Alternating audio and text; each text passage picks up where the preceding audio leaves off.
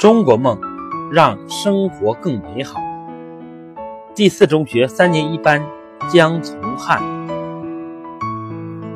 随着祖国的富强昌盛，我的家乡七台河的发展有了质的飞跃，衣食住行等方面的富足早已不再是梦。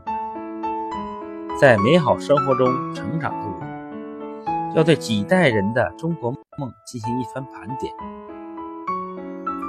现在的衣服款式多种多样，不仅衣服颜色鲜艳，而且布质细腻柔软。给人一种清爽舒适的感觉，这曾经是几代人的梦想。我不禁感叹，现在的我们打扮的容光焕发、光彩照人。家乡的美食也是数不胜数，那一碗碗具有南方风味的重庆小面、酸辣粉的，逐步走上了我们的餐桌。身为北方人的我们。坐在家里也能吃到天南海北的特色小吃。逢年过节，全家欢聚，各种鲜美菜肴摆满了餐桌。爷爷常说，我们家三十年餐桌的变化，就是中国老百姓舌尖需求的圆梦过程。从挨饿到吃饱，再到吃好吃出文化，凝聚了几代中国人的智慧和拼搏。我们的居住环境也是愈加舒适。想当初，我们家家户户都住住在简陋的平房里，躺在那又硬又闷的炕上，连睡觉都是一家人挤在一起。到了冬天，日子就更不好过了。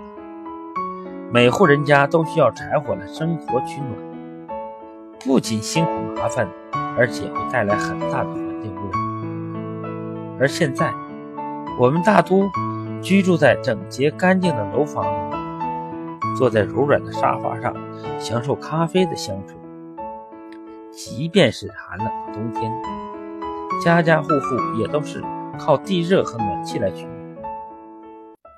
纵然外面寒风刺骨，家里也是温暖如春。这神仙一样的日子，是多少代人梦寐以求的。家乡的交通也是愈加发达便利起来。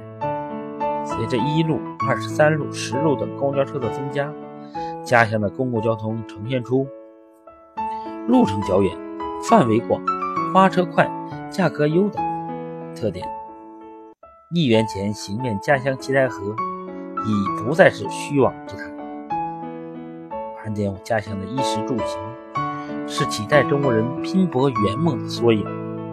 沉浸在美好幸福的生活中，我说不尽的感恩，说不完的荣耀，浑身积蓄了振奋的力量。我也是有梦想的新时代少年，我立志让三十年后的家乡再换。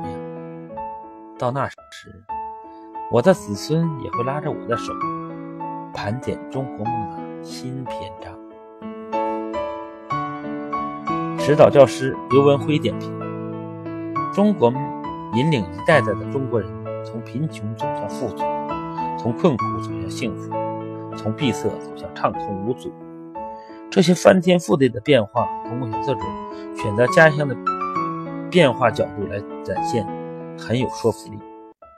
透过一代一家几代人衣食住行的变化，折射出祖国的飞速发展。小作者的幸福感油然而生，立志为中国梦的实现而努力奋斗。让人钦佩。